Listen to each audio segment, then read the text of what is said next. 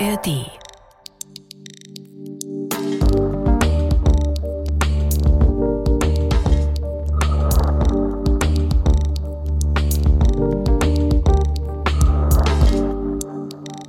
Februar 1587. Wir springen heute zeitlich zurück in die Grafschaft North Hampshire.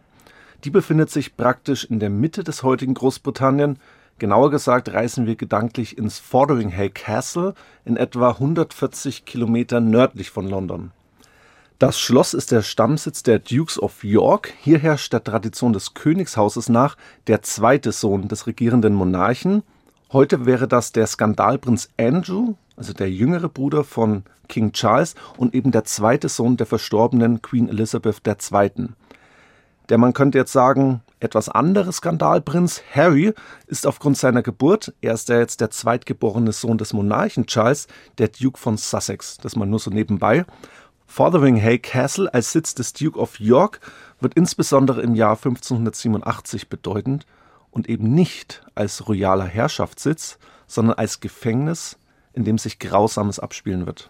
Dabei wird der 18. Februar des Jahres 1587 in die Geschichte Englands und Schottlands eingehen. Denn hier ist an diesem Tag eine Frau eingesperrt, die von einer anderen Frau zum Tode verurteilt wurde. Beide zählen in dieser Zeit zu den mächtigsten Frauen Europas, denn beide sind geborene und gekrönte Königinnen ihrer Länder und beide kennt man bis heute. Die eine, Elizabeth I. aus dem Hause Tudor, die über das Königreich England herrscht, auch The Virgin Queen genannt, also die jungfräuliche Königin, weil sie eben nie geheiratet hat, also keine Kinder zur Welt gebracht hat. Die andere, Maria Stuart aus dem Hause Stuart, die Königin von Schottland. Die eine Protestantin, die andere Katholikin. Auch das wird noch sehr wichtig werden. Beide Frauen verbindet eine erbitterte Rivalität, die schließlich in Hass umschlägt und der Höhepunkt dieser Rivalität, der zeigt sich an diesem Mittwochvormittag, dem 18. Februar 1857. Maria Stuart überlegt wohl intensiv, was sie an diesem Tag anziehen soll, also was zu ihrem Aussehen passt. Die damals 44-Jährige hat helle Haut und langes, rotbraunes Haar, das sie meist ganz akkurat zusammenbindet. Ihr Auftreten und ihre Erscheinung werden stets als förmlich und makellos beschrieben. Sie ist auch ungewöhnlich groß, circa 1,80 Meter und wird von Zeitgenossen meist als wirklich sehr vornehme Dame beschrieben. Stück für Stück geht sie jetzt ihre Garderobe durch, bis sie das passende Outfit gefunden hat. Umringt von einfachen Bediensteten wird sie in ein Festkleid gehüllt. Sie wählt ein dunkelbraunes Samtkleid mit hoch aufgestellten weißem Kragen und elegant fallenden Ärmeln, dazu rote Handschuhe und darüber ein Mantel aus schwarzem Satin und Seide mit langer Schleppe, die sogar ein Bediensteter hochhalten muss, damit sie nicht stürzt. Am Gürtel sind zwei Rosenkränze befestigt und ihren Kopf bedeckt ein weißer Schleier. Um den Hals trägt sie ein goldenes Kruzifix und vom Gürtel hängt eine mit Juwelen besetzte Paternosterschnur herab, die sie meist in die Hände legt während des Gebetes. Darunter trägt sie einen Unterrock aus rotem Samt und ein dunkelrotes Satinmieder. Warum erzähle ich das so genau? Die rote Unterwäsche passt eben auch zu den roten Handschuhen und vor allen Dingen passt die Farbe Rot bald zu dem, was passieren wird. Wir können also sagen, ihre Kleidung ist voll und ganz auf den Anlass des Tages abgestimmt. Gegen 8 Uhr am Morgen wird sie abgeholt. Ihr Kleid ist so pompös und riesig, dass sie von mehreren Dienerinnen gestützt werden muss. So geht sie den Weg bis zur Tür der großen Halle, des Fortheringham Castle. Vor dem Eingang zur Halle kniet ihr Haushofmeister, erst hier, um ihren Sohn eine Nachricht von ihr zu überbringen. Maria Stuart lässt ihn aufstehen, umarmt ihn und dann spricht sie folgende Worte zu ihm. Du sollst dich vielmehr freuen, dass ich am Ende meiner Mühsal angelangt bin. Bringe nur die Nachricht, dass ich getreu meiner Religion gestorben bin, eine wahre Katholikin, eine wahre Schottin, eine wahre Prinzessin. Gott möge jenen verzeihen, die mein Ende verlangt haben. Und sage meinem Sohn, dass ich niemals etwas getan habe, was ihm hätte Schaden bringen können und nie unser Hoheitsrecht preisgegeben habe. Und damit klärt sich jetzt auch, wovon der Haushofmeister berichten muss, nämlich von der bevorstehenden Hinrichtung der ehemaligen schottischen Königin Maria Stuart. Bevor sie die große Halle und damit die Hinrichtungsstätte betritt, da kann sie aber noch etwas durchsetzen. Etwas, das in der Zeit eigentlich gar nicht erlaubt ist. Sie will nämlich, dass ihre Dienerinnen sie begleiten. Und genau das, also die Anwesenheit von Frauen bei Hinrichtungen, ist damals eigentlich verboten, weil sie angeblich ihre Emotionen nicht unter Kontrolle haben und deshalb mit ihrem Klagen und Weinen nur die Hinrichtung stören würden. Also hier sehen wir ganz klassische zeitgenössische Rollenbilder. Aber dieser letzte Wunsch von Maria Stuart wird ihr nach kurzer Beratung erfüllt. An der Seite ihrer wichtigsten Bediensteten betritt sie nun die große Halle. Stolz und erhaben ist sie in diesem Moment, so wie sie es auch von der Pike auf gelernt hat. So berichten es zumindest die damaligen Quellen über ihr Erscheinen. In der Halle herrscht eine wirklich feindliche Stimmung gegen sie. Überall protestantische Lords und die hassen Maria Stuart, nicht nur wegen ihres Auftretens, sondern auch wegen ihrer Religion direkt vor der Hinrichtung zeigt sich der Kampf der Glaubensrichtungen besonders eindringlich. Ein reformierter Pfarrer versucht im protestantischen Sinne, diese Zeremonie zu leiten und predigt dabei auch auf Englisch. Maria Stuart und ihre Dienerinnen hören da aber gar nicht hin. Sie werfen sich auf die Knie und beten in römisch-katholischer Tradition auf Latein. Wir stehen jetzt in dieser Halle, stellen uns das vor, Hannes, es muss wirklich eine skurrile Szene sein, die uns aber eins zeigt. Hier geht es eben um die religiöse Deutung der Geschehnisse. Danach spricht Maria Stuart noch Fürbitten aus und hält dabei das Kreuz direkt an die Brust. Sie stilisiert sich als treue Dienerin Gottes, die bis zuletzt an ihrem Glauben festhält. Bezeichnend dafür sind auch die Sätze, die sie jetzt vor sich hin stammelt. So wie deine Arme, Jesu Christ, hier auf diesem Kreuz ausgebreitet sind, so empfange auch mich in diese mitleidigen Arme und vergib mir alle Sünden. Amen. Der Scharfrichter steht in diesem Moment schon bereit und wartet darauf, sein Werk vollziehen zu können. Nach damaligem Brauch muss er vorher sein Opfer, also Maria Stuart, um Vergebung bitten für das, was er jetzt gleich machen wird. Und das ist ja auch irgendwie eine skurrile Szene. Jetzt kniet der Henker mit Maske vor der Todgeweihten und bittet um Verzeihung. Maria antwortet, ich zitiere, ich vergebe euch von ganzem Herzen, denn ich hoffe, dieser Tod soll all mein Leiden ein Ende bereiten. Die ehemalige Königin von Schottland wird dann ausgezogen bis auf die knallrote Unterwäsche.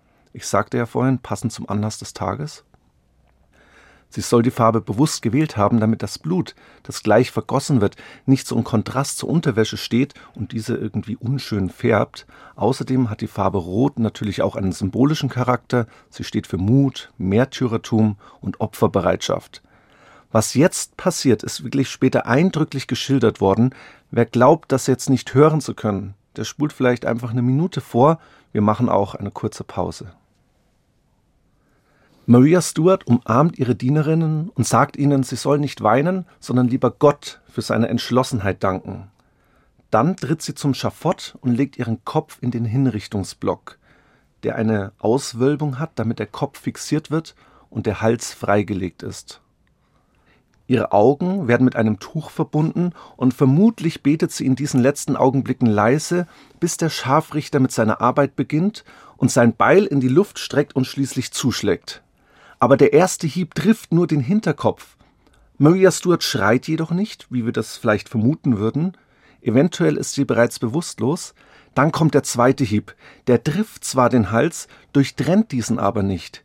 Erst der dritte Schlag führt dazu, dass der Kopf vom Körper fällt. Was jetzt geschildert wird, das ist zwar sehr gut überliefert, aber ob es sich mit Gewissheit so zugetragen hat, das wissen wir natürlich nicht. Angeblich möchte der Scharfrichter nämlich jetzt den abgeschlagenen Kopf in die Höhe strecken. Er greift nach dem Kopf, aber beim Hochheben, da löst sich die Perücke und der Kopf rollt nun wie eine Kegelkugel auf den Boden. Der Scharfrichter muss sich jetzt nochmal bücken, streckt den Kopf in die Höhe und ruft laut es lebe die Königin. Und es wird noch bizarrer, Hannes. Laut Berichten sollen die Anwesenden erschrocken gewesen sein vom Kopf der Königin. Ihr Antlitz kannte man nämlich bis dahin nur gut geschminkt und mit Perücke. Jetzt sehen sie aber den Kopf einer alten Frau mit grauen, kurz geschorenen Haaren, Dabei ist Maria Stuart zum Zeitpunkt ihrer Hinrichtung gerade 44 Jahre alt. Aber hinter ihr liegt ein ereignisreiches Leben. Ein Leben auf dem Thron, aber auch ein Leben in Furcht und Gefangenschaft. Denn schon im Alter von sechs Tagen, also noch als Säugling, wird sie bereits zur Königin von Schottland gekrönt. Später wird Maria Stuart sogar für ein Jahr Königin von Frankreich werden. Eine Frau, die zeitlebens wegen ihres katholischen Glaubens angefeindet wird und ständig auf der Flucht ist. Und ihre größte Gegenspielerin ist auch eine Frau, und die ist direkt mit ihr verwandt. Königin Elizabeth von England. Sie ist es, die das Schicksal von Maria Stuart besiegelt. Wir sprechen heute über diese Feindschaft zweier Frauen, die von Missgunst, Angst und Eifersucht geprägt ist, über die Frage, wer die wahre Königin von England ist und welcher der wahre Glaube des Christentums, Protestantismus oder Katholizismus. Wir sprechen daher über das tragische Schicksal der streng religiösen Maria Stuart, die selbst Politik macht, aber ebenso zum Spielball verschiedener Machtinteressen wird, die angeblich eine ständige Gefahr für den englischen Thron darstellt und deshalb 18 Jahre in Gefangenschaft verbringen muss, bis sie schließlich 1587 grausam enthauptet wird und später dann von Friedrich Schiller zur tragischen Heldin gemacht wird. Am Beispiel der beiden Frauen Maria Stuart und Elizabeth I. sprechen wir auch über den erbitterten Konflikt auf der britischen Insel zwischen England auf der einen und Schottland auf der anderen Seite, der augenscheinlich durch die Vereinigung zum Königreich Großbritannien 1707 niedergelegt wird, aber sich noch heute zeigt. Wir, das sind Hannes Liebrandt und Niklas Fischer, zwei Historiker von der Ludwig-Maximilians-Universität in München. Das ist ein Podcast von Bayern 2 in Zusammenarbeit mit der Georg von Vollmer Akademie. Das ist Tatort Geschichte.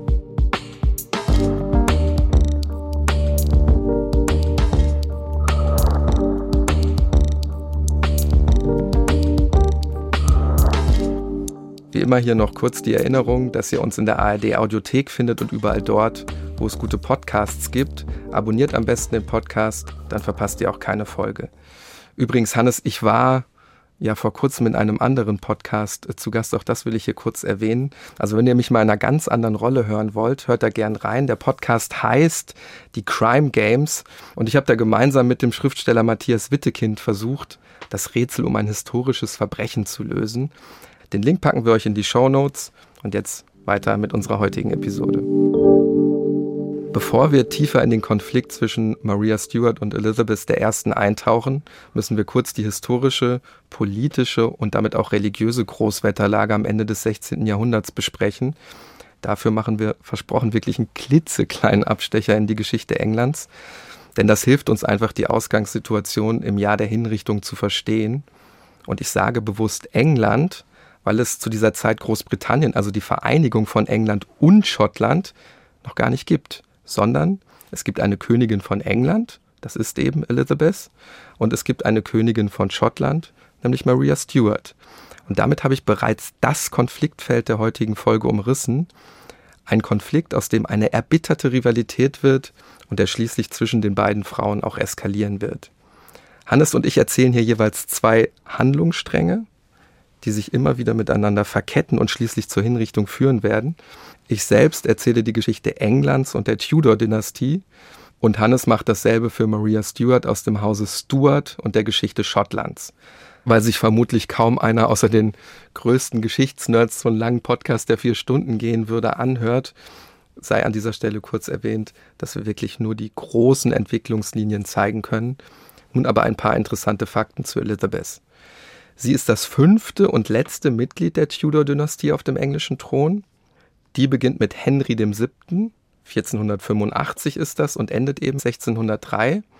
Ihre Regierungszeit als Königin von England und übrigens auch von Irland ist zwischen 1558 und 1603, also wirklich eine immens lange Zeit. Deshalb auch bekannt als das elisabethanische Zeitalter oder auch das goldene Zeitalter. Diese lange Zeit ihrer Herrschaft verbindet man auch heute noch mit ganz unterschiedlichen Dingen. Zunächst der Höhepunkt der englischen Renaissance, also die Blütezeit der englischen Literatur. Ich denke natürlich insbesondere an William Shakespeare. die Begründung moderner Wissenschaften, etwa mit dem Philosophen Francis Bacon, die erste Weltumsegelung durch den Entdecker und Freibeuter Sir Francis Drake, die Expansion nach Nordamerika, daraus entstehen ja dann die ersten englischen Kolonien, zum Beispiel Virginia, benannt eben nach der Virgin Queen, die Etablierung der anglikanischen Kirche durch die Trennung der Kirche Englands von Rom, das wird noch sehr wichtig werden. Schauen wir uns auch ihre Herkunft an. Sie ist hochgeboren und direktes Mitglied der Tudor-Dynastie, denn sie ist die Tochter des berüchtigten Königs Henry VIII. und die Tochter von Anne Boleyn. Als ihre Mutter wegen angeblichen Ehebruchs hingerichtet wird, da ist Elizabeth gerade einmal zwei Jahre alt. Obwohl sie also ohne Mutter aufwächst, wird die junge Elizabeth als lebhafte, wissbegierige Prinzessin mit ihren rotblonden Haaren beschrieben, die mehrere Sprachen spricht und viele Instrumente spielt. Ursprünglich war sie aber für die Thronfolge gar nicht vorgesehen, aber 1547 stirbt ihr Vater und damit der damalige König Henry VIII. und wenig später auch dann der eigentliche Thronfolger, nämlich der Sohn Henrys, Edward VI. Jetzt wird es wirklich kompliziert, bis Elizabeth dann wirklich den Thron besteigt, aber wir müssen diesen Weg voller Intrigen, Widerstände und frühzeitiger Tode in aller Kürze nachzeichnen. Da wäre zunächst Jane Grey, Ihre Großmutter mütterlicherseits war Mary Tudor, die jüngere Schwester von Henry VIII. Deren Nachkommen stehen in der Thronfolge direkt hinter den legitimen Kindern des Königs. Diese Jane Grey beansprucht den englischen Thron für sich, ohne eben selbst ein Kind des britischen Monarchen Henry zu sein. Sie wird jedoch schon nach neun bzw. 13 Tagen, je nach Zielrechnung eben unterschiedlich, abgesetzt und enthauptet, weil sie und das verwundert jetzt vermutlich nicht mehr, in einem Machtkampf unterliegt. Und zwar mit einer Frau, nämlich Maria I., die dann an ihrer Stelle den Thron besteigt. Sie ist im Gegensatz zu Jane Grey eine direkte Tochter Henrys VIII., hat also einen legitimen Thronanspruch und sie heiratet sehr prominent, sage ich jetzt mal, denn sie heiratet den späteren spanischen König Philipp.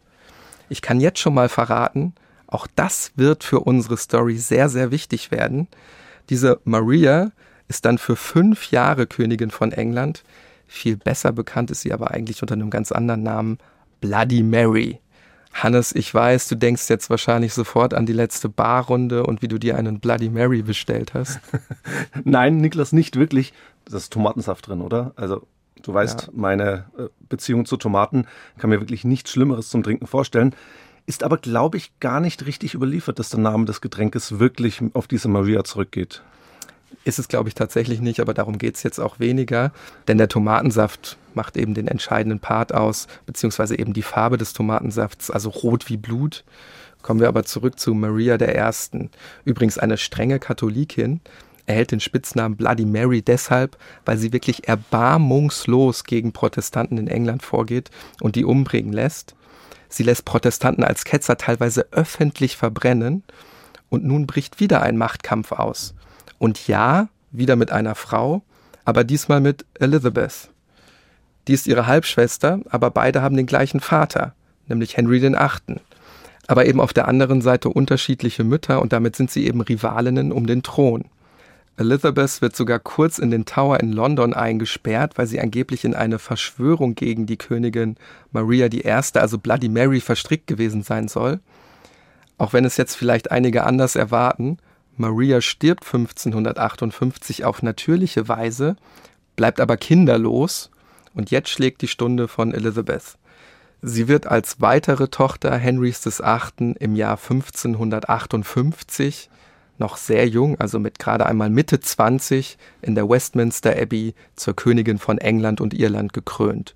Und damit ist wieder eine Protestantin auf dem englischen Thron. Zu diesem Zeitpunkt ist Maria Stuart längst Königin von Schottland. Als Tochter des schottischen Königs Jacobs V. wird sie bereits im Alter von sechs Tagen, also im Jahr 1542, Königin von Schottland, da sowohl ihr Vater als auch ihre Brüder im Krieg gegen die Engländer sterben und sie in der Thronfolge deshalb nach vorne rutscht. Wichtig ist, dass ihre Großmutter väterlicherseits die englische Prinzessin Margaret Tudor war, die ältere Schwester des englischen Königs Henry VIII., der ja wiederum der Vater von Elizabeth ist.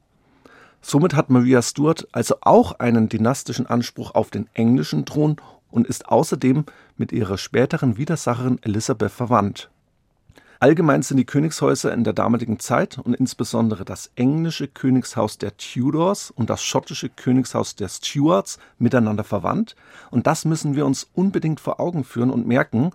Maria Stuart ist durch ihre Herkunft sowohl in die englische als auch in die schottische Königsfamilie eingebunden und eine potenzielle Thronfolgerin. Wir packen für euch den Stammbaum mal auf Instagram. Schaut da gern nochmal nach. Da seht ihr die unterschiedlichen Verzweigungen auch, die eben alle auch von König Henry VII. abstammen. Maria Stuart weiß das. Also äußert sie ganz selbstbewusst ihren Anspruch auf den englischen Thron. Und was noch dazu kommt, man kann Marias Thronanspruch auf den englischen Thron sogar noch höher ansehen als jenen von Elizabeth.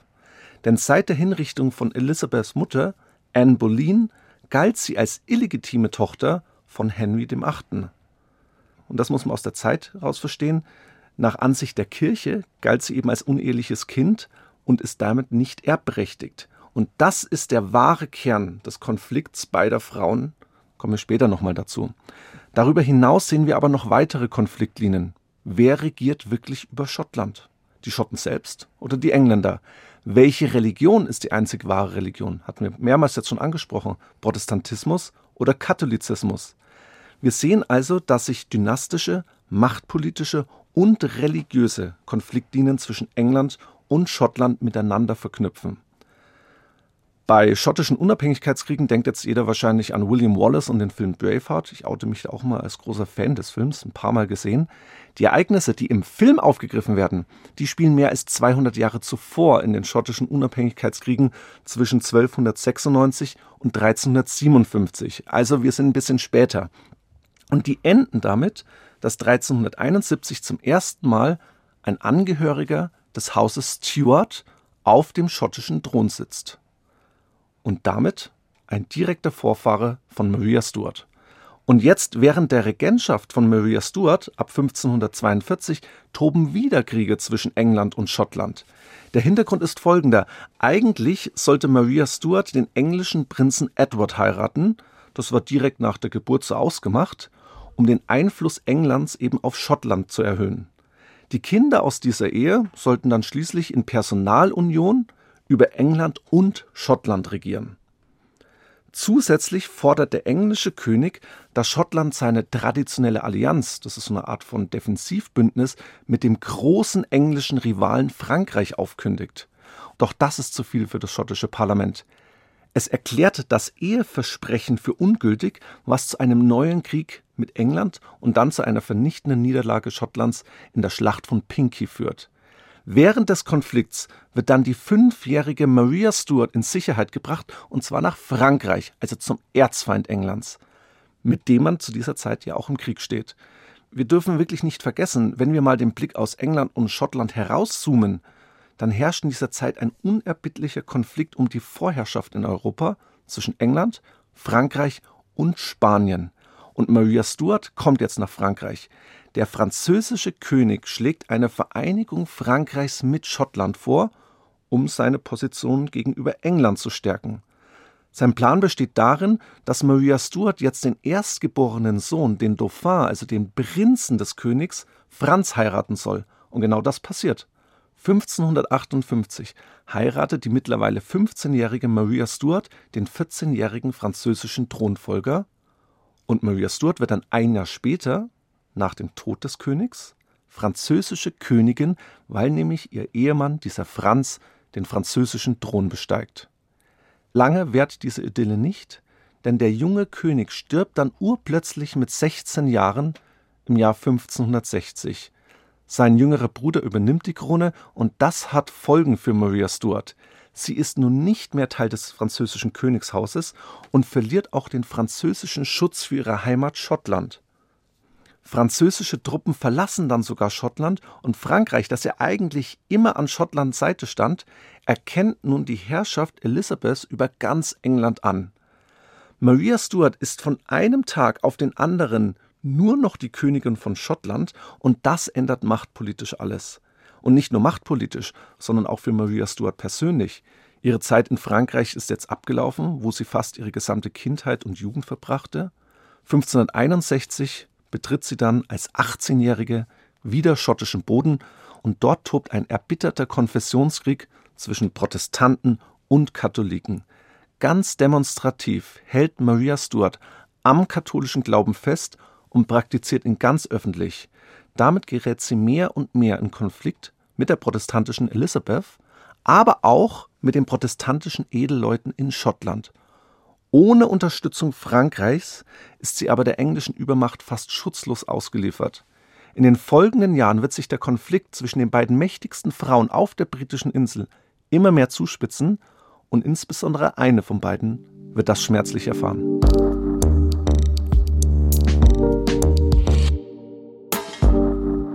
Wenn wir uns die Fehde zwischen Elizabeth und Maria Stuart im Nachhinein anschauen, dann können wir feststellen, keine der beiden ist eigentlich zu Kompromissen bereit.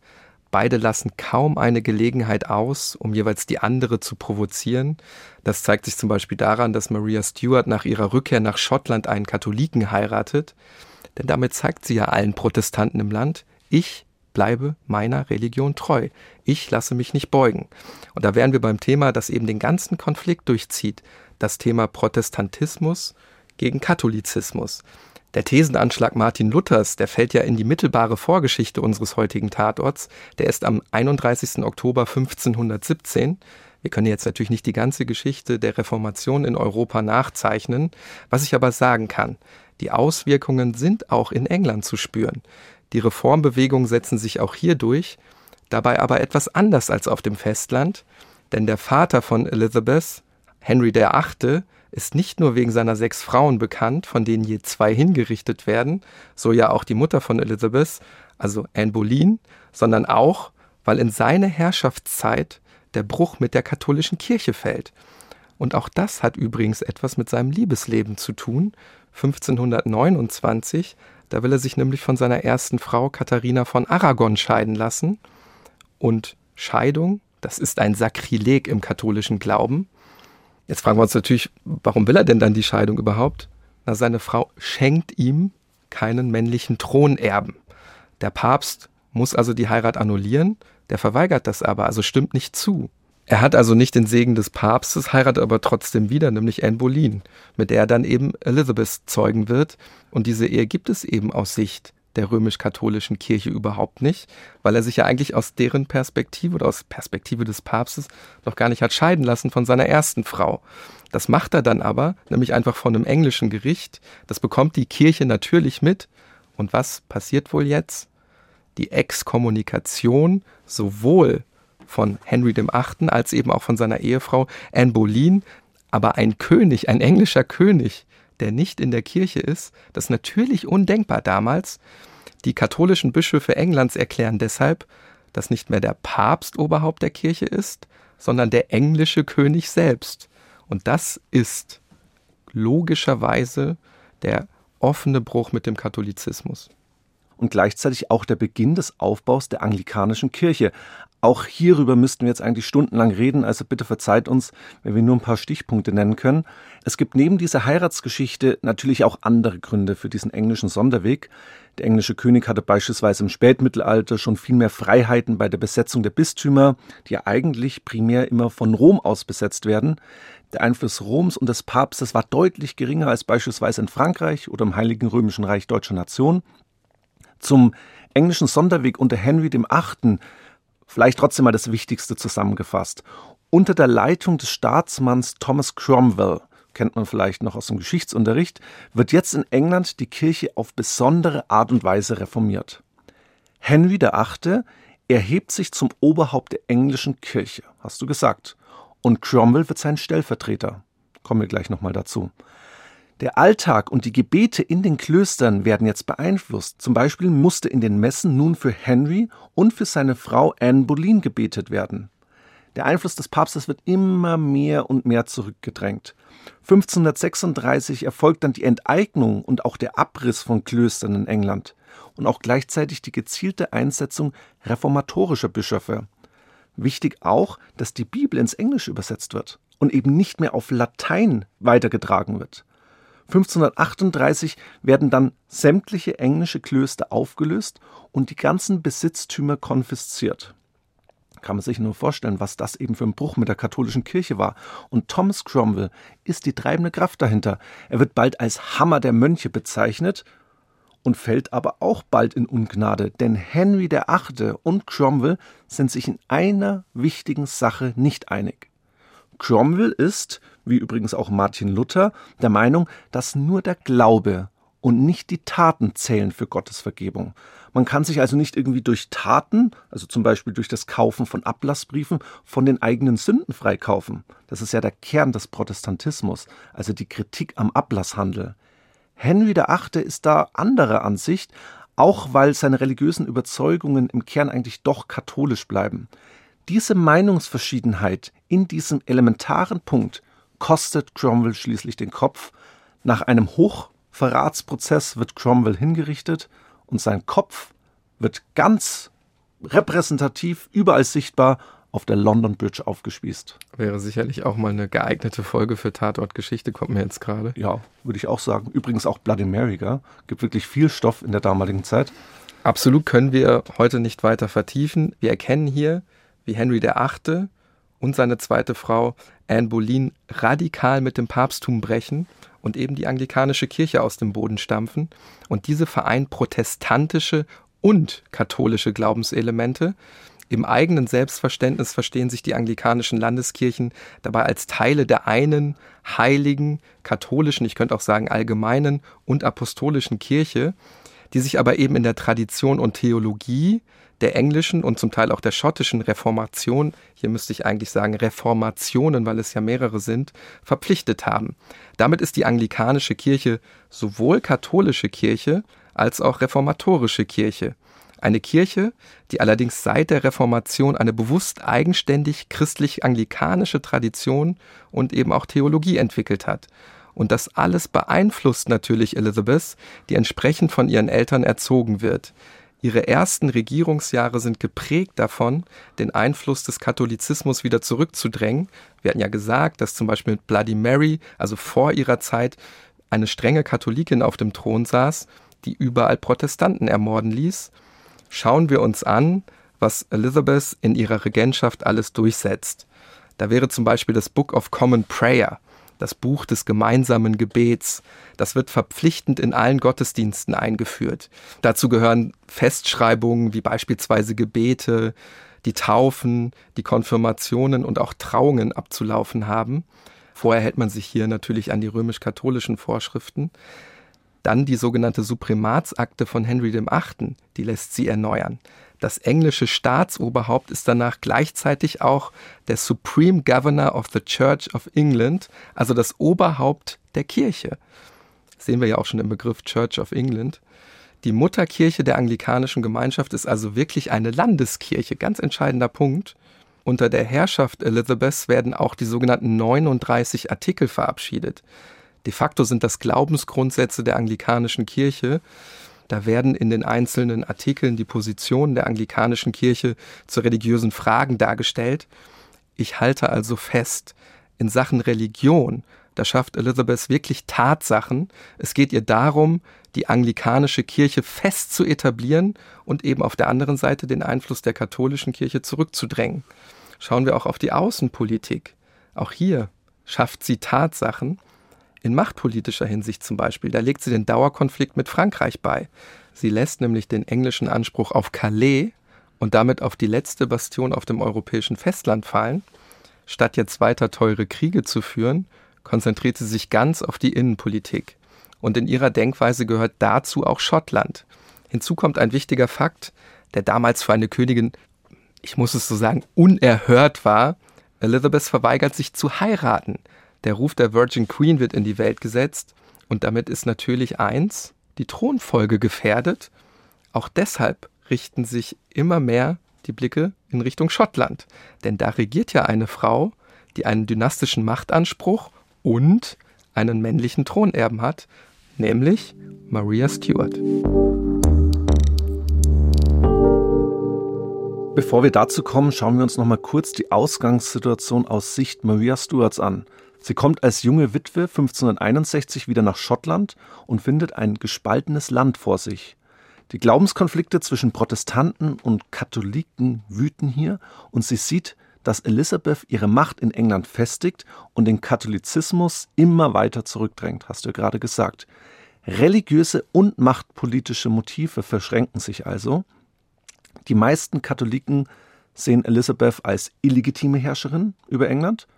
Wir hatten es ja vorhin gesagt, weil die Ehe zwischen Henry VIII. und ihrer Mutter Anne Boleyn vom Papst nicht anerkannt wurde. Nach deren Ansicht ist somit auch das gemeinsame Kind, also Elizabeth, nicht erbberechtigt. Maria Stuart sieht das auch so und leugnet zumindest nicht ihren eigenen Thronanspruch. Sie führt in ihrem Wappen beispielsweise schottische, französische und englische Elemente. Mehrere Versuche, die angespannte Situation zwischen den beiden Frauen zu entschärfen, scheitern. Beispielsweise werden da persönliche Treffen anberaumt, die schließlich dann abgesagt werden. Und schließlich soll es wieder die Heiratspolitik richten.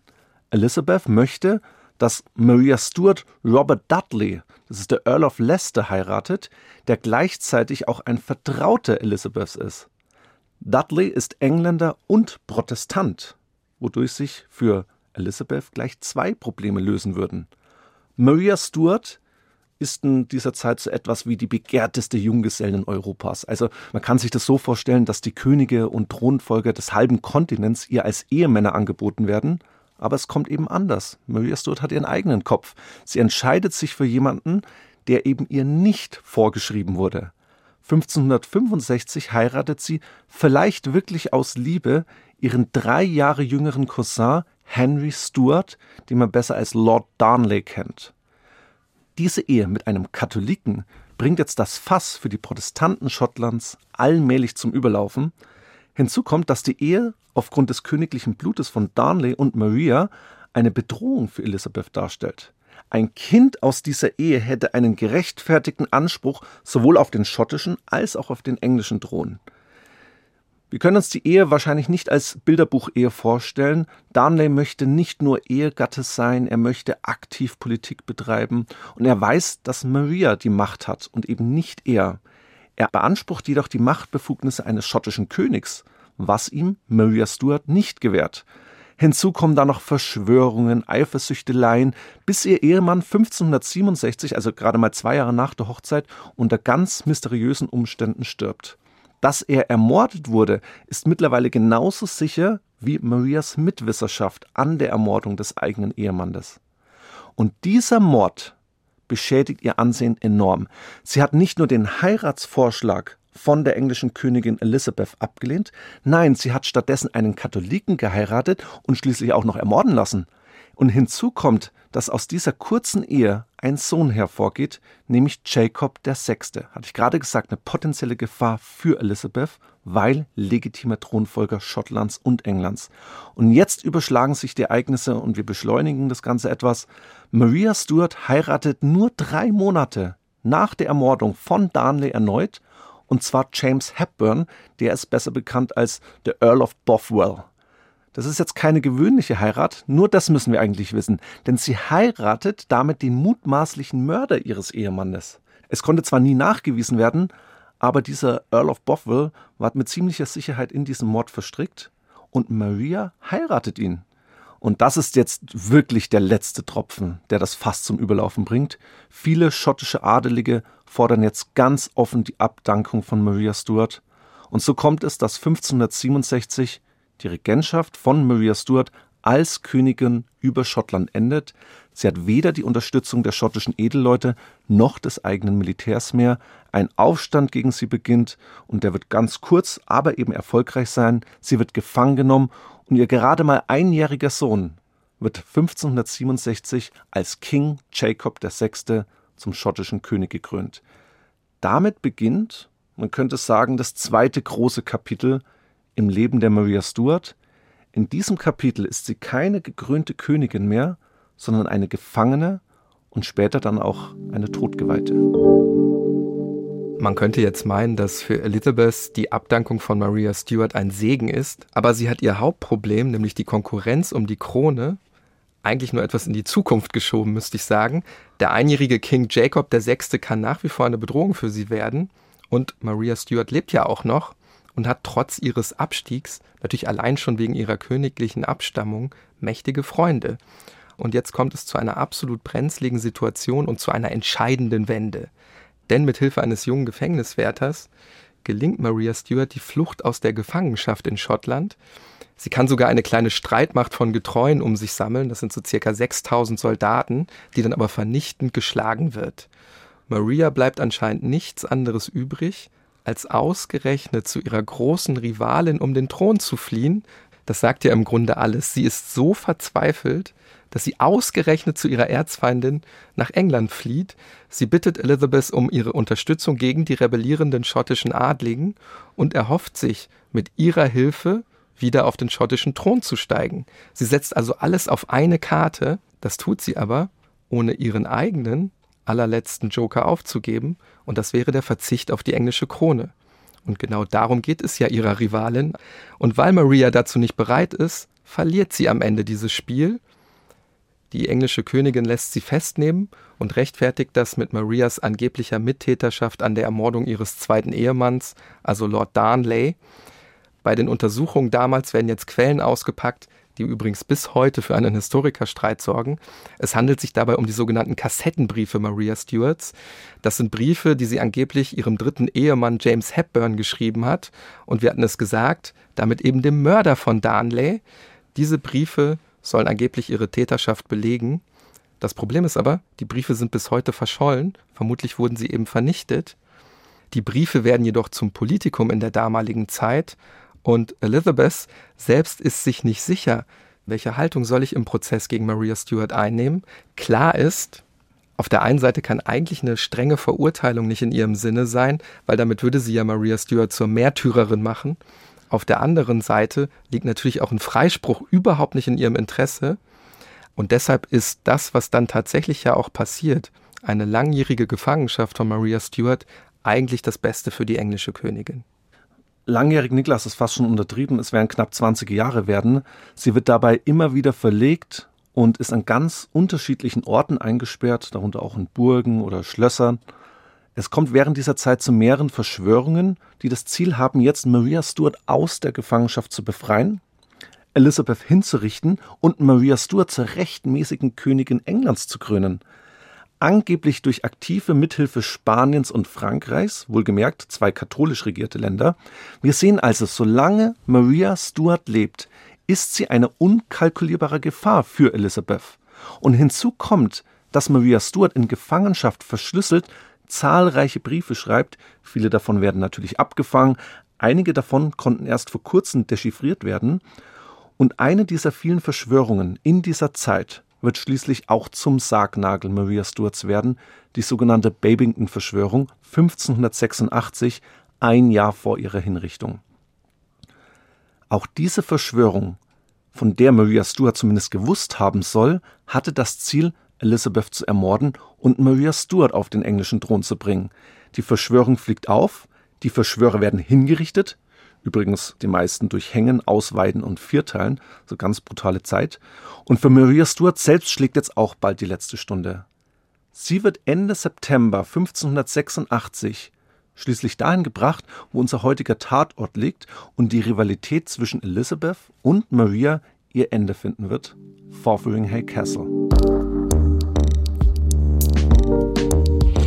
Liebe Hörerinnen und Hörer von Tatort Geschichte, ich muss mal kurz stören mit einem kurzen Hinweis. Wir haben es ja in den letzten Episoden schon angesprochen.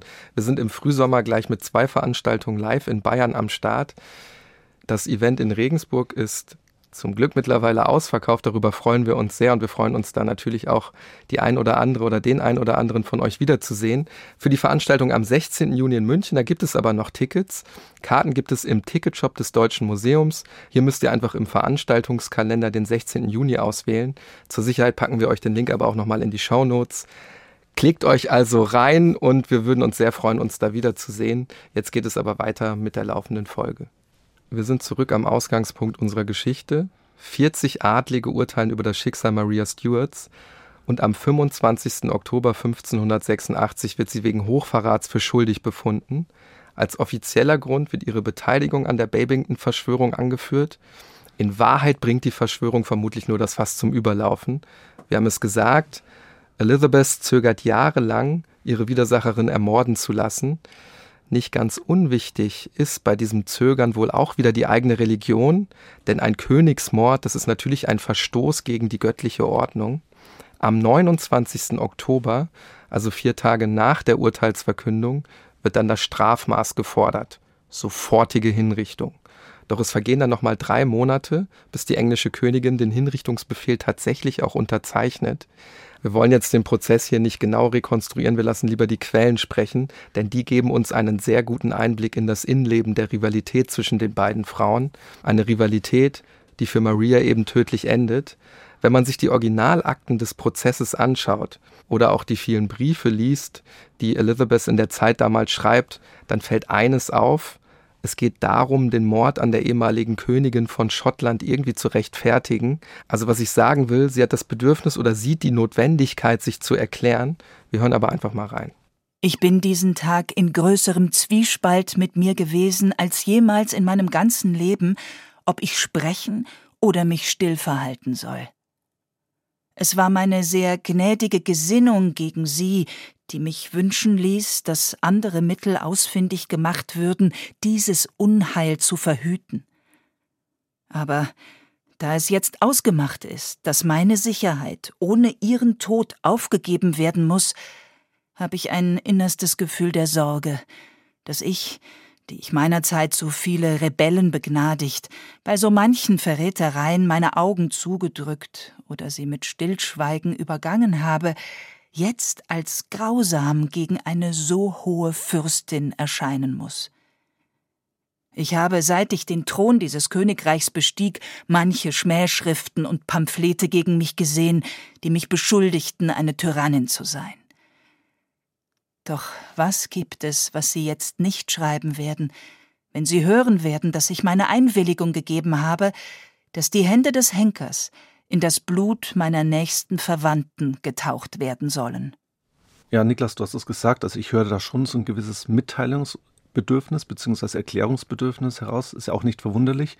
Sie sagt ja auch eine hohe Fürstin, die jetzt hier auf ihrem Befehl quasi dann auch ermordet wird.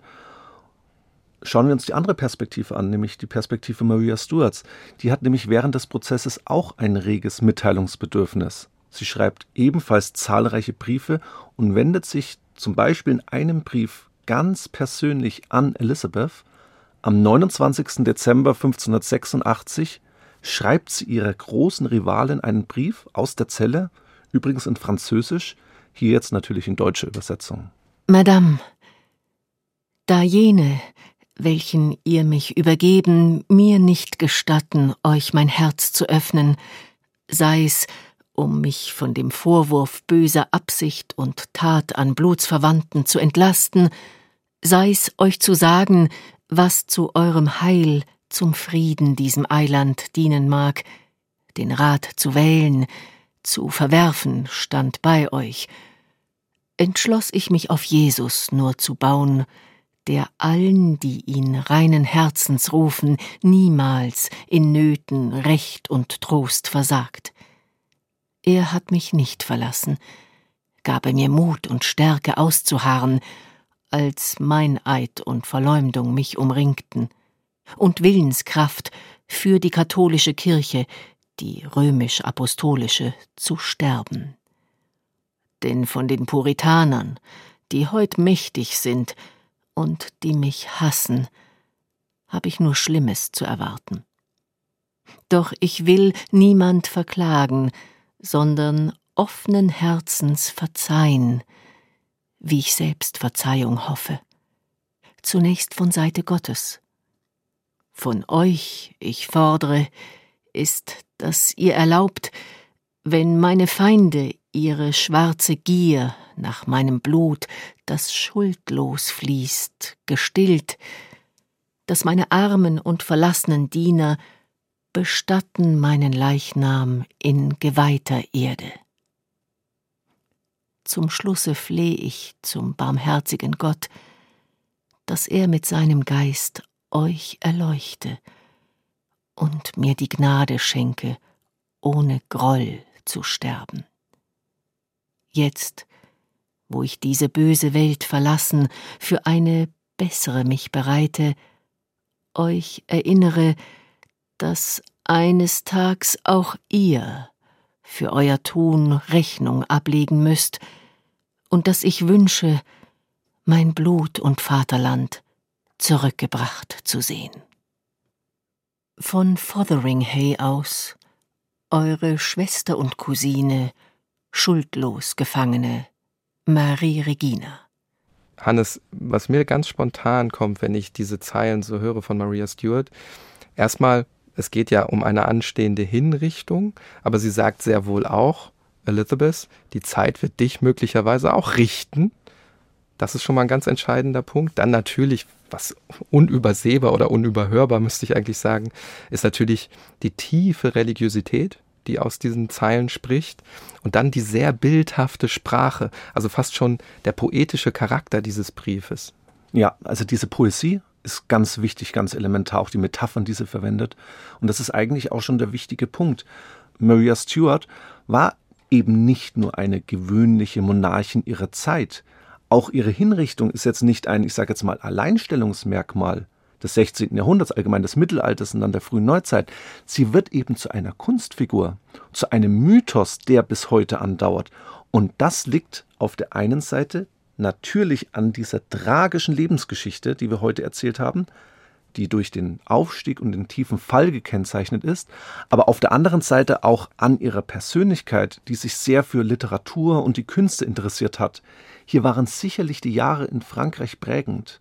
Also sie hat ja fast die ganze Jugend dort verbracht.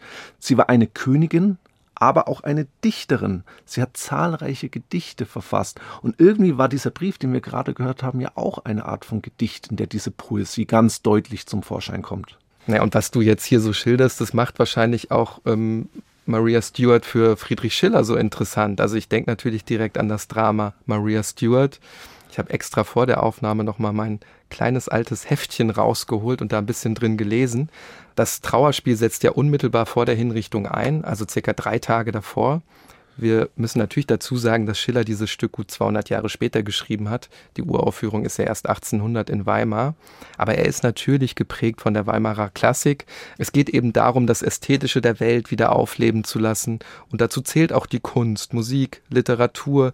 Dem allen will auch Schiller zur neuen Blüte verhelfen.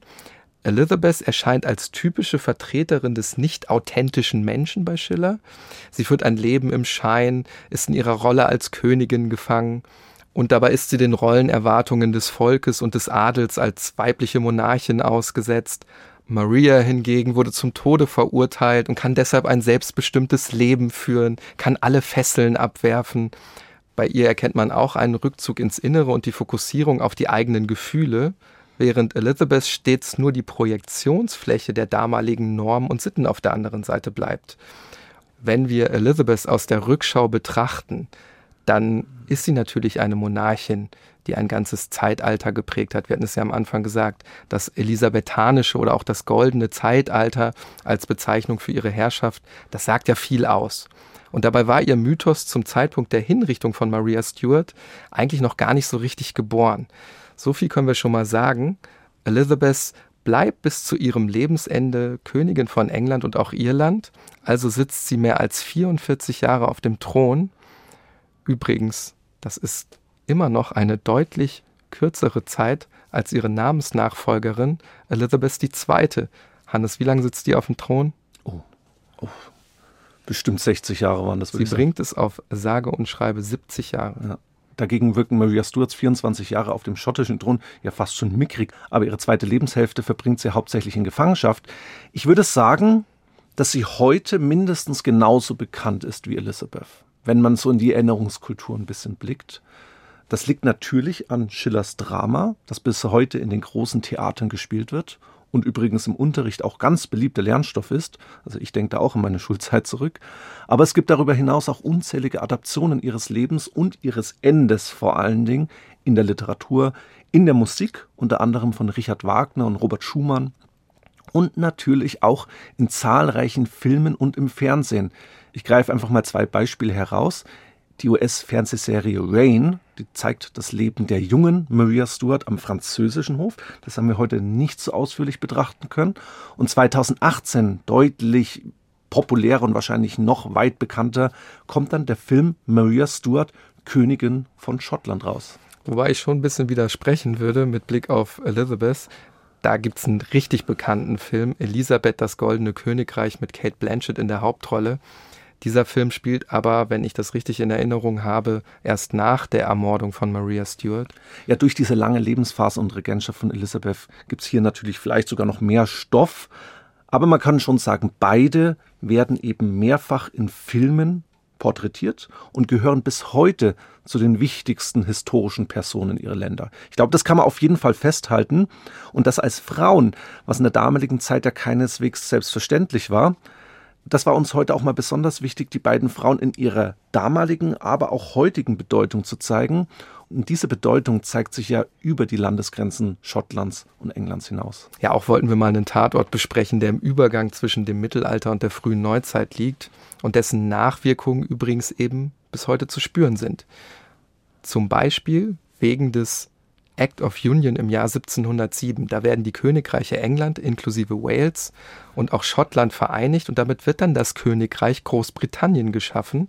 Mit dem Act of Union dann im Jahr 1800 kommt dann eben auch Irland mit dazu und damit ist eben erst das Vereinigte Königreich Großbritannien und Irland geschaffen. Und mit diesem letzten Act of Union wird der grundlegende Konflikt zwischen England und Schottland keineswegs beseitigt.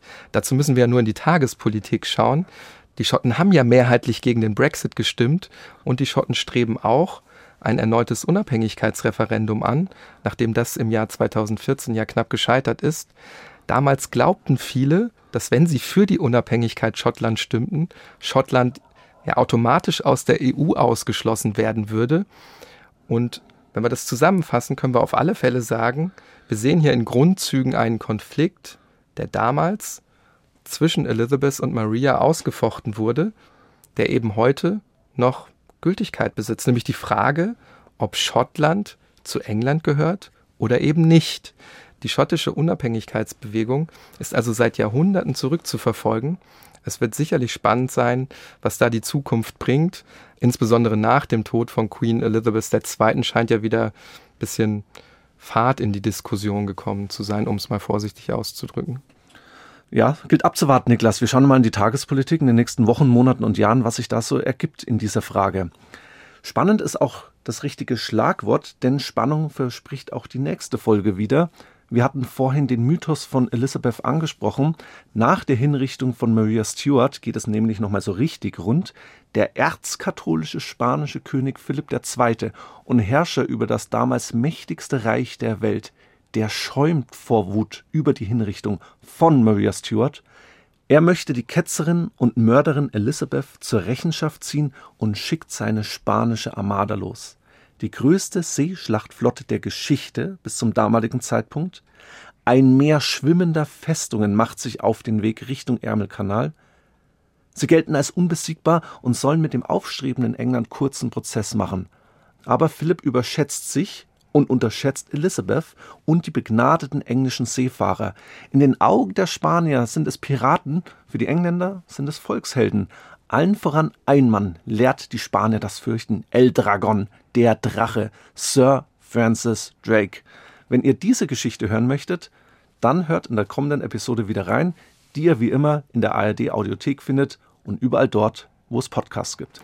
Unter tatortgeschichte.bayern2.de könnt ihr uns Feedback und Rückmeldungen geben. Schaut auch gern auf unserem Instagram-Kanal vorbei. Zum Ende bleibt uns noch zu sagen, Tatort Geschichte, das ist ein Podcast von Bayern 2 in Zusammenarbeit mit der Georg von Vollmer Akademie. Das Ziel der Georg von Vollmer Akademie ist es, Menschen zum aktiven Gestalten der Gesellschaft und für die Teilhabe an unserer Demokratie zu begeistern. Das macht sie über Seminare und verschiedene andere Veranstaltungen. Bei manchen, das haben wir immer wieder betont, sind wir selbst auch mit beteiligt, Hannes. Schaut also gern mal rein in das Veranstaltungsprogramm. Das findet ihr unter vollmar-akademie.de.